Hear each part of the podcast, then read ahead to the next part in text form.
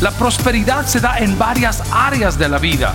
Prosperidad espiritual, prosperidad familiar, prosperidad financiera, pero la prosperidad que viene de Dios abarca cada una de estas áreas. Y el primer secreto que tengo que hacer para ser prosperado es no apartarme del camino de Dios.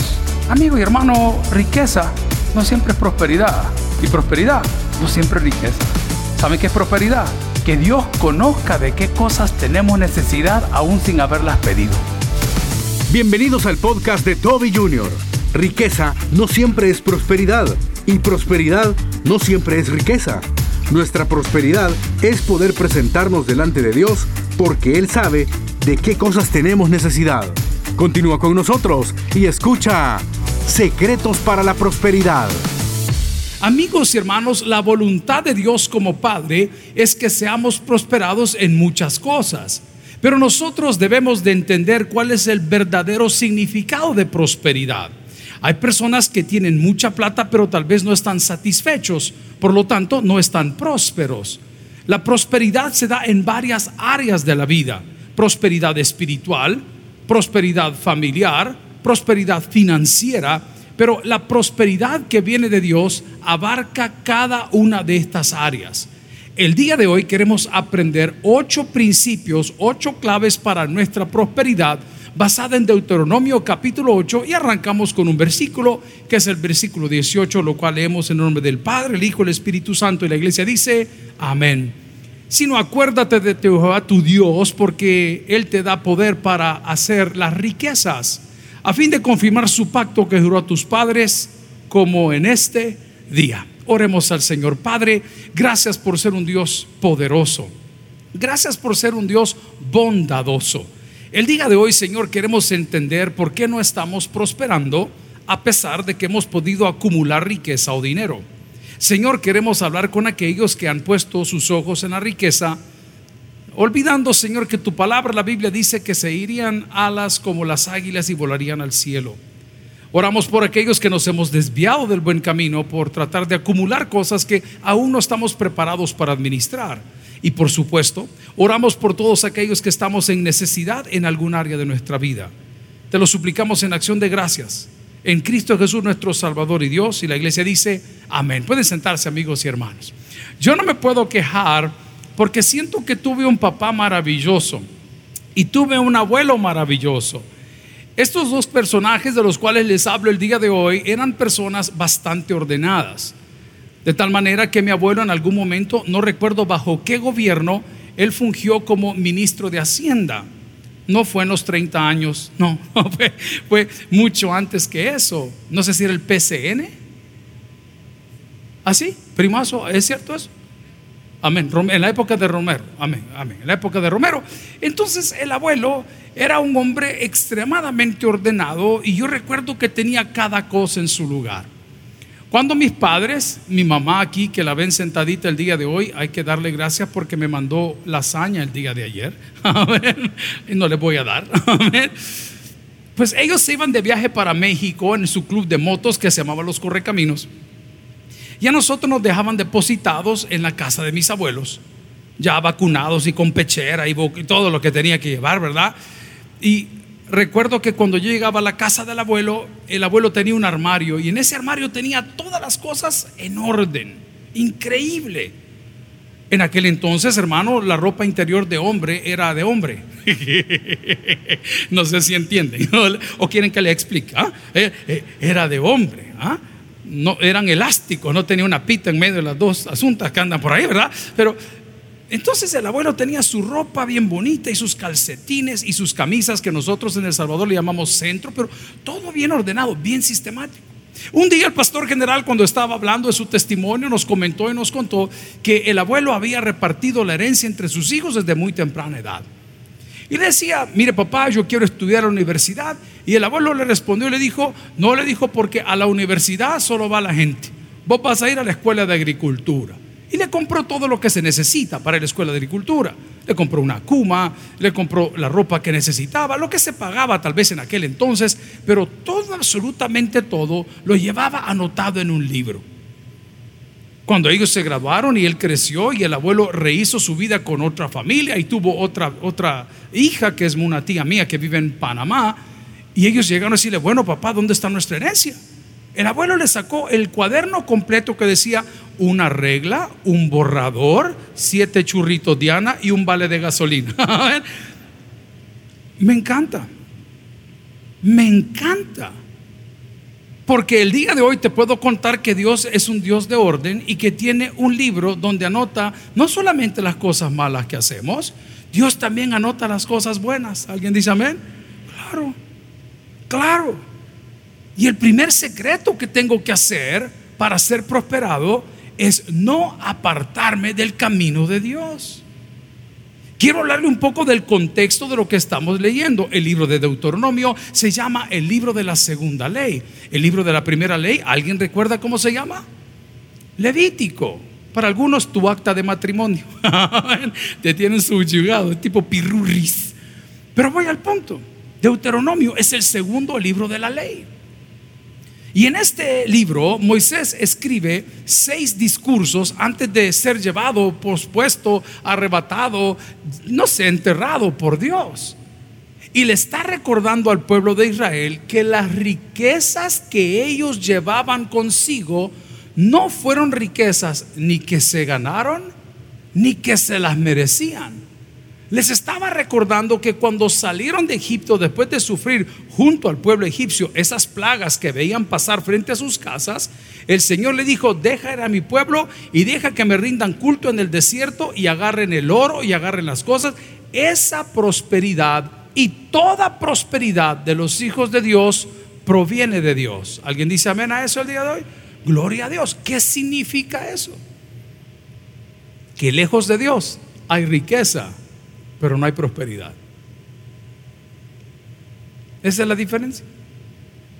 No nos interesa cuando estamos lejos de Dios sobre quién pasamos. No nos interesa si estamos en una maquila cuántas horas laboran. No nos interesa si estamos lejos de Dios si se les pagan sus prestaciones o vacaciones. No nos interesa si estamos lejos de Dios si de alguna forma u otra se les reconocen sus horas extras. No nos interesa si estamos lejos de Dios, si sus hijos están estudiando para poder superar lo que sus padres no pudieron hacer. No nos interesa si realmente están inscritos en su AFP o en su seguro social. No nos interesa. Eso puedas que riqueza, pero no es prosperidad. Si alguien entiende, dígame un fuerte amén. Por eso la Biblia dice, no te afanes en hacerte rico, porque muchas veces la sensación del rico nunca la va a llegar a tener, porque Dios no está en sus planes, Dios no está en su corazón. Deuteronomio me está diciendo que el primer paso para ser prosperado es acordarme de mi creador. Acordarme de dónde Dios nos sacó. Lea conmigo una vez más el texto. Estoy en Deuteronomio capítulo 8, versículo 18. Y si alguien ya aprendió el principio, dígame un fuerte amén. No se aparte del Señor. Dice la palabra, sino acuérdate de Jehová tu Dios, porque Él te da, ¿qué te da el Señor? No le oigo, ¿qué te da el Señor? Ok, estaba escuchando un sermón que me voló la cabeza. Del momento en que Jesús le dice a sus discípulos, me tengo que ir. En ese momento los discípulos de Jesús se sienten un poco abandonados. Pero ¿cómo es eso que te vas a ir? Señor, vamos a quebrar, Señor, ¿y para dónde vamos a agarrar? Muchos le habían dicho en el Nuevo Testamento, solo tú tienes palabras de vida eterna. Otro había dicho, quien anunciaba su llegada, he aquí el Cordero de Dios que quita el pecado del mundo. Y hoy con qué lo vamos a quitar. Entonces Jesús le dice a sus discípulos, me voy a ir. Y los discípulos dicen, Señor, pero por favor, decinos algo, ¿para dónde vas? Y el Señor con toda confianza y con todo preconocimiento le dice, os conviene que yo me vaya, para que venga a vosotros el Espíritu Santo. Y este predicador fue tan acucioso en su exposición que dijo que a todos nos convenía que Jesús se fuese. Porque Jesús se hubiese dedicado tres minutos a cada persona para poder hacer lo que el Espíritu Santo hace en cada uno de nosotros de manera simultánea a nivel global, que es convencernos de pecado, no hubiese podido atender más que a 80 mil personas en un transcurso de tres años. Pero hoy, queridos, la Biblia afirma y dice que por gracia somos salvos. Muchas veces ese ese pedazo, ese, ese pasaje, ese momento donde Jesús le está diciendo a sus discípulos, mire señores, voy a agarrar por otro lado. dice, Señor, pero no te vayas. no, no, os conviene que Él se quede, porque el poder del cual te estoy hablando, que habla el mismo texto, es una similitud, interpretación, paralelismo, igualdad y recibiréis poder cuando haya venido sobre vosotros el Espíritu Santo. ¿Sabes quién te dio esa idea maravillosa del producto que vendes? Dios. ¿Sabes quién te dio la fuerza para despertarte el día de hoy a las 4 y 30 de la mañana a echar esas 400 pupusas que vendiste hoy? Dios. ¿Sabes quién te dio la clave para resolver ese problema en ese sistema de seguridad que tiene la empresa y te están pagando y te hackearon? ¿Sabes quién te, te la dio Dios? Porque todo lo bueno proviene de Dios. Dígalo conmigo, todo lo bueno proviene de Dios. Entonces viene la pregunta, ¿por qué habríamos nosotros de apartarnos si Dios nos da la fuerza? Le comentaba el otro día que veníamos manejando de Houston a Dallas en esas semanas de predicación y está bastante lejos, son casi tres horas. Y pasamos una gasolinera maravillosa que si usted está por allá se llama Bucky's. Es inmenso. Imagínese que tienen más de 40 tipos de café, para que tenga una idea. Habrán unas 80, 60 bombas de gasolina, si no digo modestamente, es, es como un shopping center, es un, paradero, un truck stop.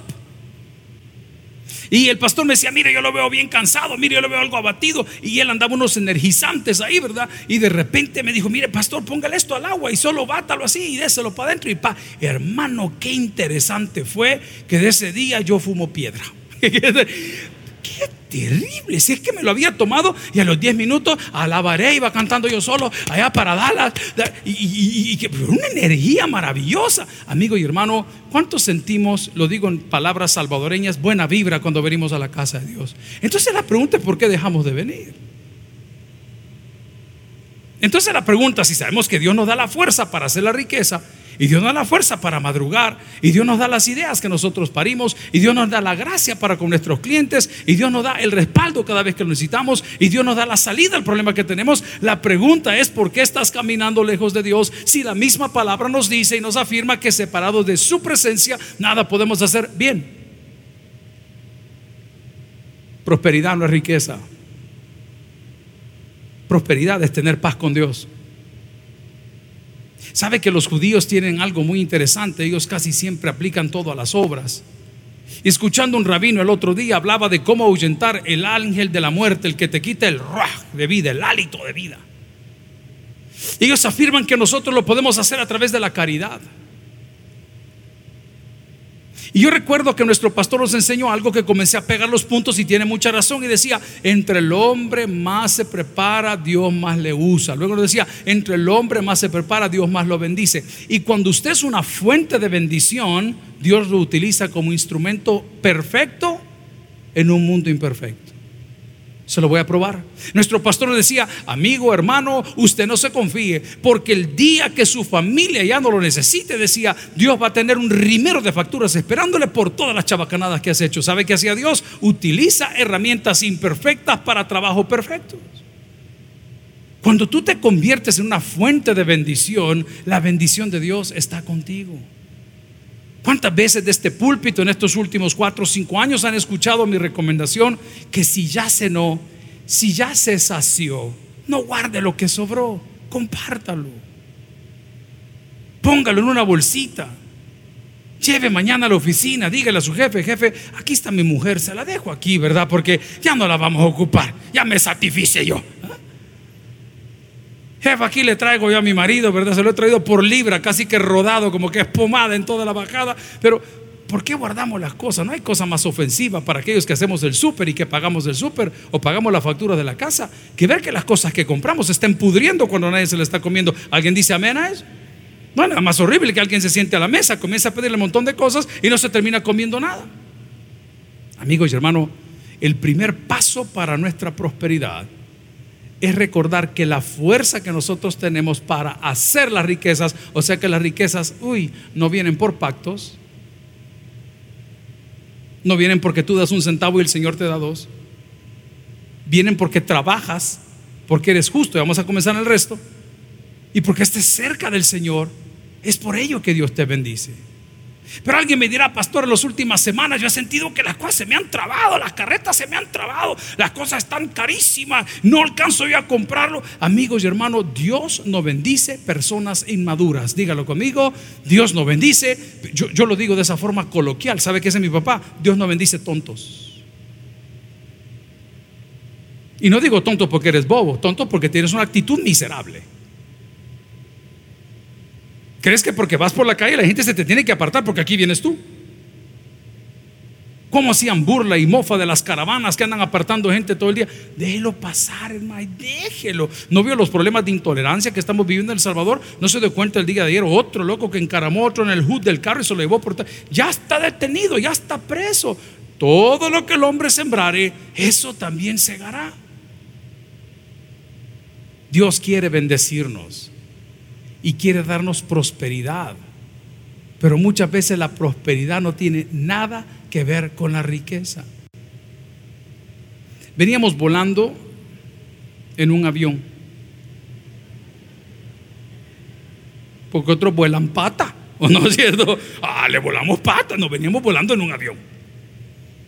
Y de repente veo una señora muy humilde entrar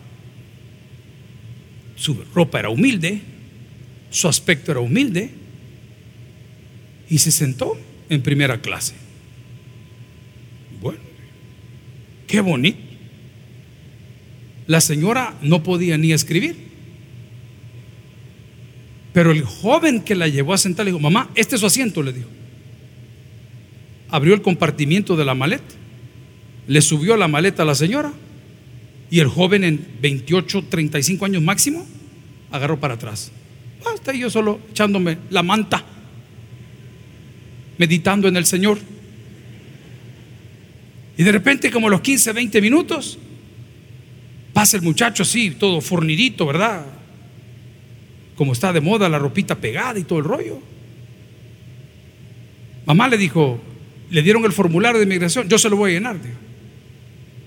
De repente vi que el joven caminó hacia la cabina de mando donde están todos los commands de, la cabina del avión y comenzó a... Ya cuando estaban sirviendo, él abrió una... Ahí en el pasillo donde estaban los que ayudan, los sobrecargos. al rato pasaba para aquí, pasaba para allá. Entonces ya comencé a decir, miren el hermano, veía este ma... y este que... Resulta ser que el muchacho era un capitán y traía a su mamita que no puede leer, que no puede escribir, que no tiene dinero en el banco, pero quizás hizo un gran esfuerzo por graduar a su hijo. No sé si lo hizo con tamales o con pupusas o se sacó la lotería o quizá era extorsionista. No lo sé, hermano, porque en El Salvador todo puede pasar. ¿Cuánto dinero habrá tenido esa señora? No lo sé. Lo que sí sé es que iba en primera clase.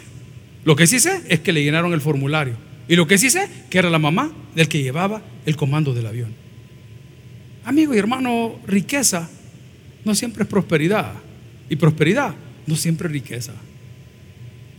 ¿Saben qué es prosperidad?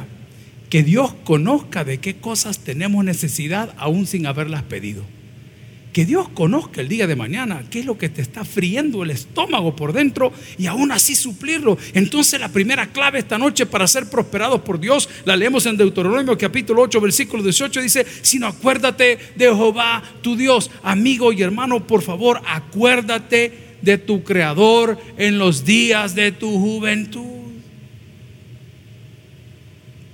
Estaba en la casa el otro día, hace 48 horas no hay nadie, solo estaba el perro y yo. Y probablemente Satanás dando vueltas en algún lugar, ¿verdad? Tocando la puerta. Y de repente comienzo yo, porque ya estamos viejos, ya no tenemos 15 años. Entonces pusimos un par de cosas ahí, vea, para hacer ejercicio. Y yo que pongo la barra para hacer la sentadilla. Y tan pronto agarré la barra, me fui para abajo, pero ya no subí.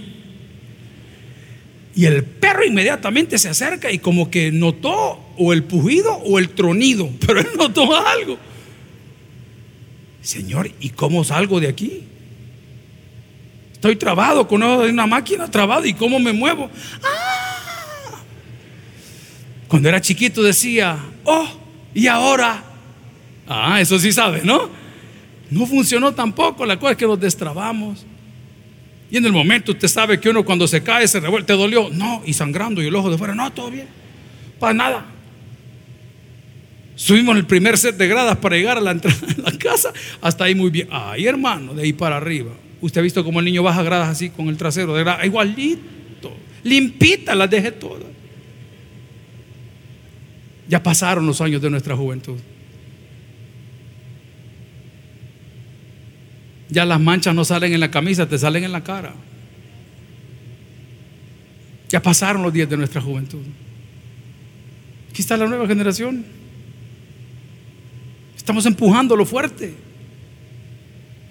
No siempre vas a tener la plata, no siempre vas a tener la fuerza, pero siempre vas a tener a un gran Padre que se llama Dios. No te alejes de Dios. No te alejes de Dios. La plata se va a acabar. Hablando con uno de los señores que está pagando los años de prisión, ya lleva seis. ¿Cómo está don fulano? Bien.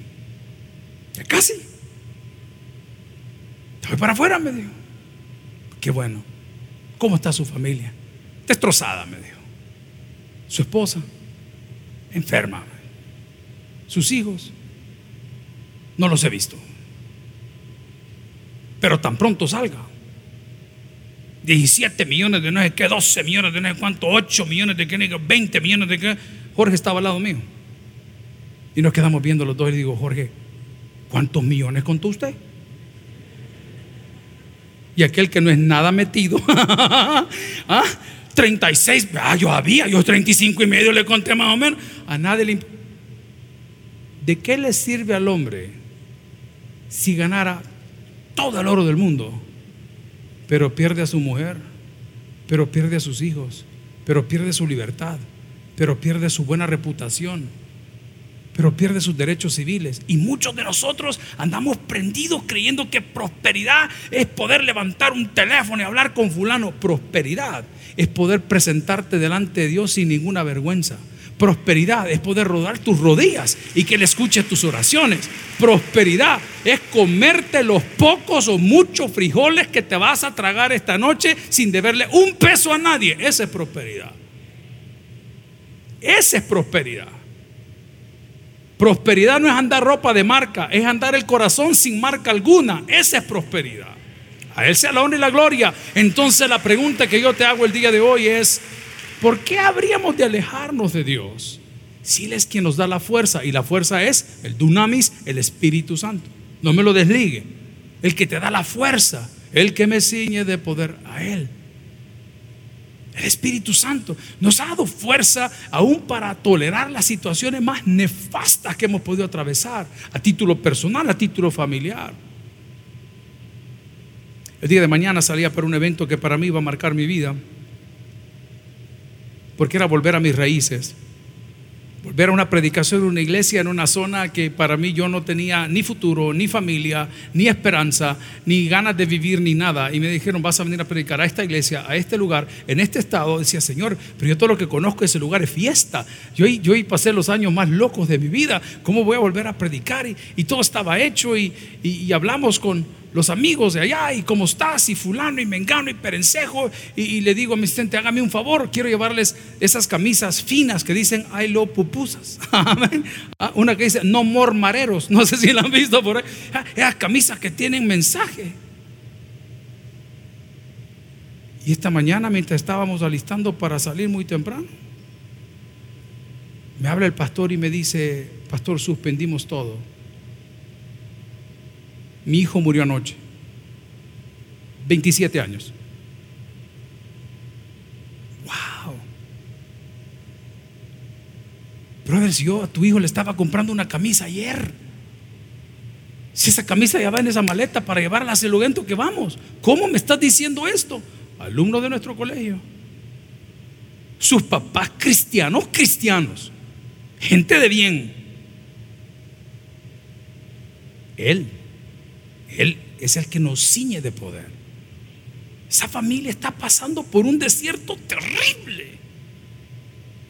Y nosotros que los tenemos,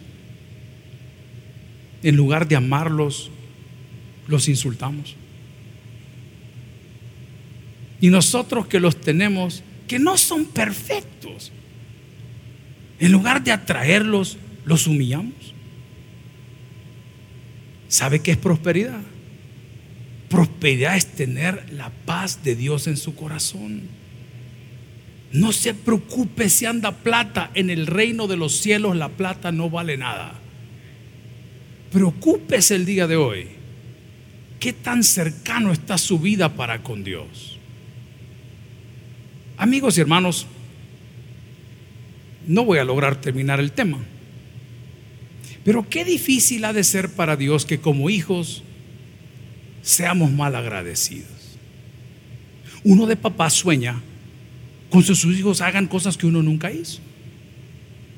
Hace unos años atrás estaban de vacaciones donde sus abuelos, mis hijos, y digo, bueno, yo les trato de una manera un poco fuerte, ¿no? Y la mamá muchas veces me regaña por, por la manera como hablamos entre hombres.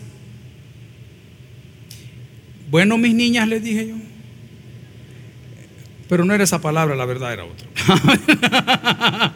Pero no la puedo decir aquí, porque al regresar. Ajá, muchachitas, les dije. A 40 minutos de la casa de sus abuelos hay un aeropuerto. Este, la escuela, se van a ir a tirar todos en paracaídas. Todos. No, papi, dijo uno, yo quiero una Barbie. Y el otro, él, yo voy, me dijo, yo voy. Y yo me tiré. Cosas que uno nunca hizo, que su papá nunca lo apoyaron. Dios sueña con que tú hagas cosas que tus hermanos en Cristo nunca han hecho. Dios quiere apoyarte. Pero ¿cómo te puede apoyar si has tomado por el camino equivocado, ya que el segundo principio es que no nos desviemos? Vaya a la Biblia y busque Proverbios 1.32. Dice la palabra del Señor, si me acompaña, en Proverbios 1.32, porque el desvío de los ignorantes, que dice la palabra, los matará. Y la prosperidad de los necios los echará a perder. ¿Cuál es el segundo principio? No se desvíe. No se desvíe. No, si es que ahorita estamos bien. Ahorita tenemos un corazón agradecido.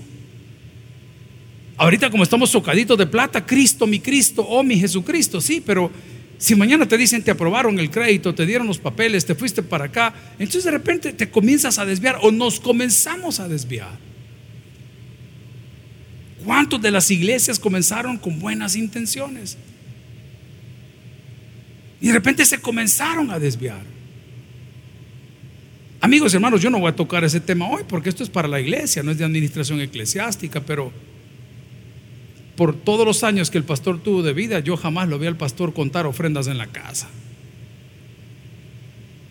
Ni tampoco vi a mi mamá como encargada de finanzas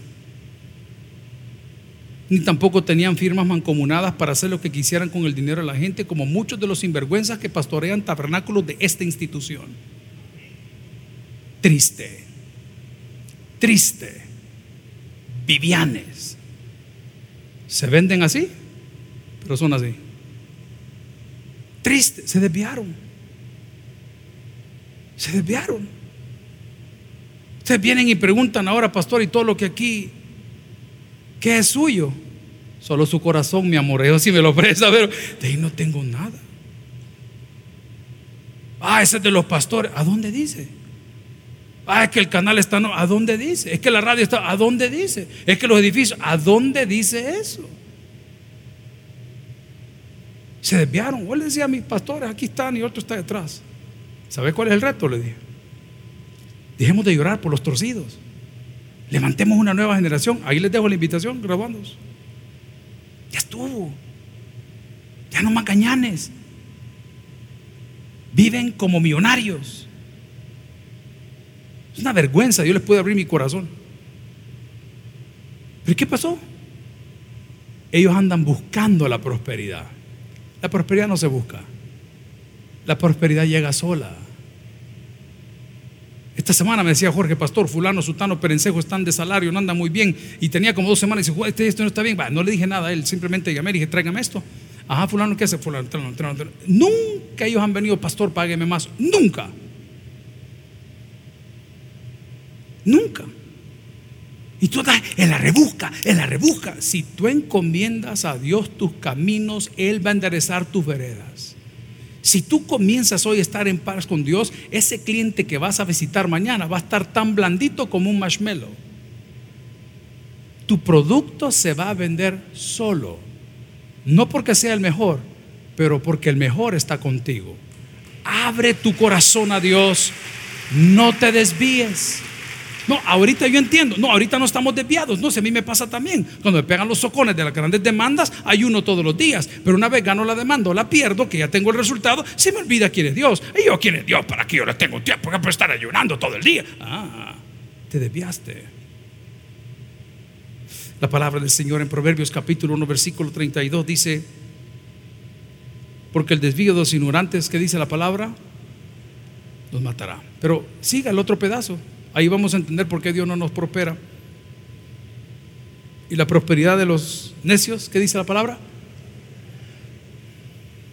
El gringo dice, don't bite more than you can chew. No muerda más de lo que pueda masticar.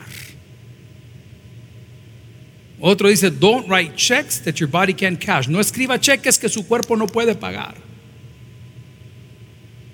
Tú le muestras madurez a Dios, Dios te va a comenzar a prosperar tú le muestras fidelidad a Dios, Dios te va a comenzar a bendecir.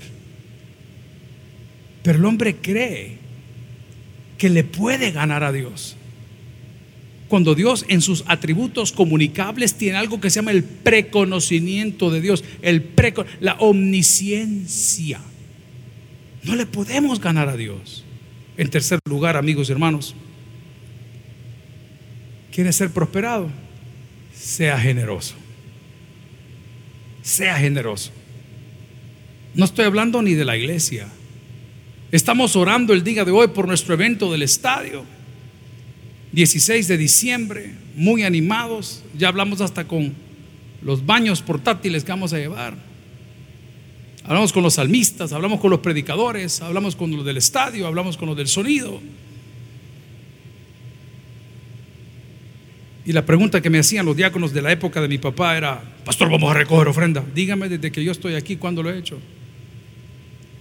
Nunca. Ni sus ojos lo van a ver tampoco.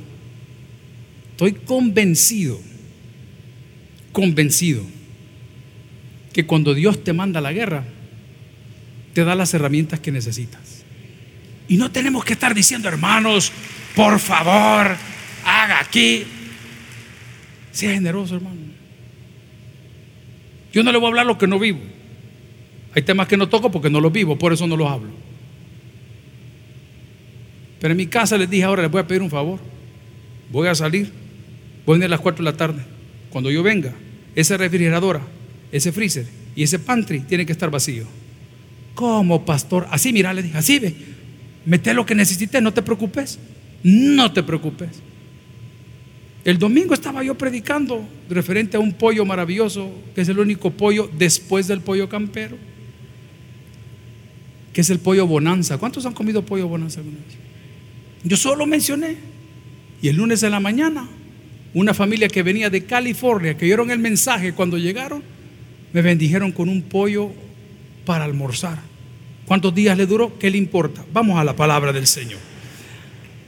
Dice Proverbios capítulo 11, versículo 25, el alma generosa, que dice la palabra, seis y media de la mañana estaba comprando un café. El joven que me atiende a través del parlante me dice, hola pastor, buenos días. Qué amable, seis y media de la mañana. Ni el chucho le ladra a uno, hermano. ¿Qué tal, pastor? ¿Cómo está? ¿Qué tal su familia? Me dijo. Bien. ¿Y dónde están? Porque lo veo bien feliz. Lejos, le dije. Dije, si este joven está aquí a las seis y media, ¿a qué hora sale de su casa? Imaginándonos que pudiese vivir o soy a Pango, o a Popa, o ¿a qué hora sale de su casa? Promedio, cinco de la mañana, salir de la casa. No, le dije. Mire, me dijo, le voy a dar mi descuento de empleado. Me saludó. Si a mí en mi casa no me hablan, hermano, imagínense. Me preguntó por la familia, gran zampado. Y luego me dice, le voy a dar el descuento de empleado.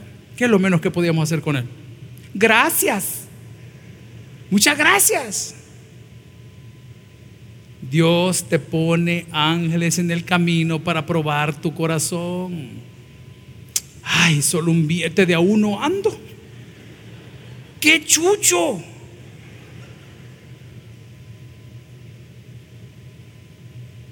Nos ha pasado. Se los he contado en este púlpito. Hay un chamaco que limpia carros ahí que ya sabe cuando uno llega, limpia el vidrio. Y han habido momentos que no ando monedas y cuando ando con nadie, ¿y de dónde saco? Pues, y voy viendo la billetera, uno de a 20, el que me dan para la semana. Mi espíritu me dice, fíjate que no ando. Pero mi corazón confiado está en ti. Tú siempre has sido fiel, me has sostenido. ¿Qué espera? ¿Qué espera para bendecir a su gente?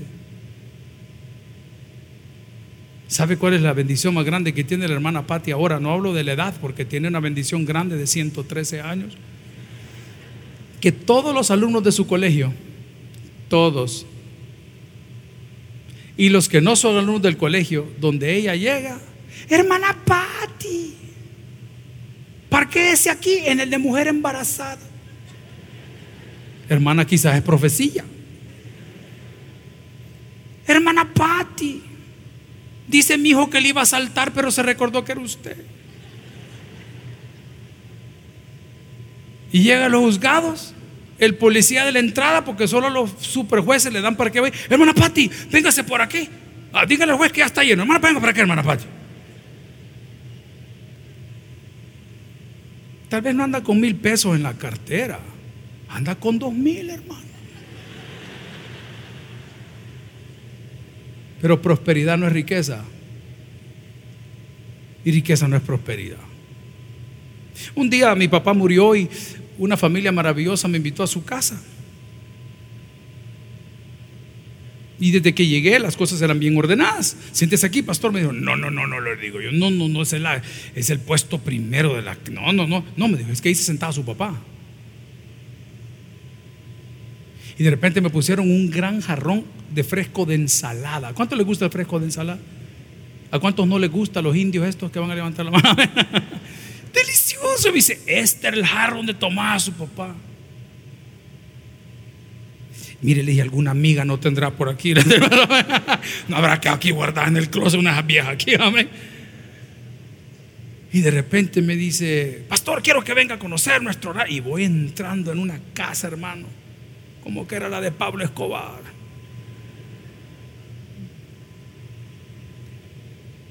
Una piscina con un voladizo, pero tiene una cosa que la mitad de la piscina está en el aire y afuera y la otra mitad está adentro.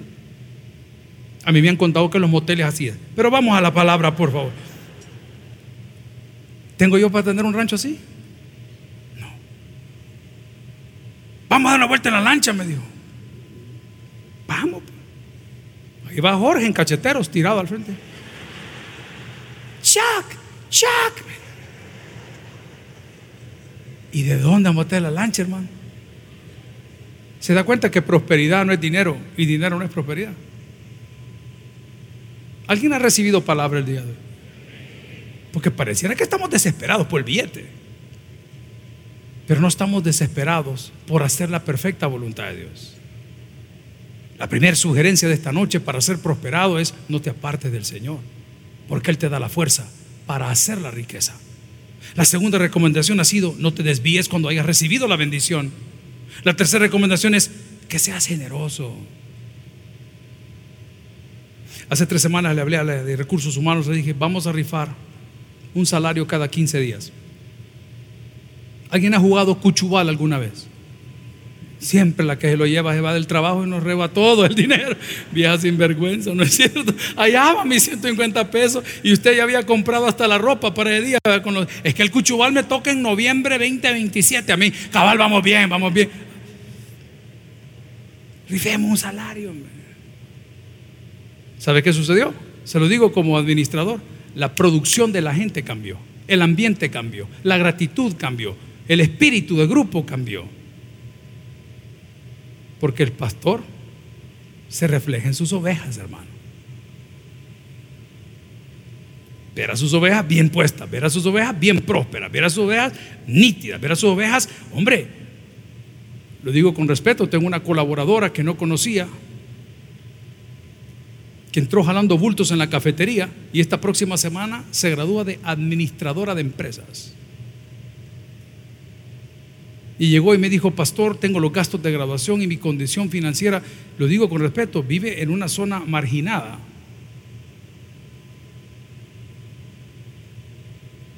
Y nuestros hijos, que tienen todo, no quieren estudiar, no se quieren comprometer, no quieren esforzarse, pero no se trata de quiénes son sus padres, se trata de quién es nuestro Padre. La palabra del Señor dice, se me acompaña en Proverbios 13, 4, el alma del perezoso desea y nada alcanza, mas el alma de los diligentes, dice la palabra, será prosperada. Sea diligente, hermano. Sea diligente, conozca el estado de sus ovejas, conozca, póngase las pilas, vaya. Pastor, ¿y qué hizo después que vació la refrigeradora y el freezer y todas las cosas que a ver cuántos milenios tenían adentro? La limpié. ¿Pidió que se la limpiara? No, la limpié. Yo tengo que saber cómo están las cosas. Ah, yo envié a fulano, yo envié a Mengano, ya le encomendé a Perencejo. Sea diligente, hermano. Hay cosas que nadie las va a hacer por usted. Nadie va a orar por usted o en lugar de usted. Nadie puede tener comunión con Dios por usted. Nadie puede confesar sus pecados por usted. Sea diligente en conocer hoy el estado de su corazón.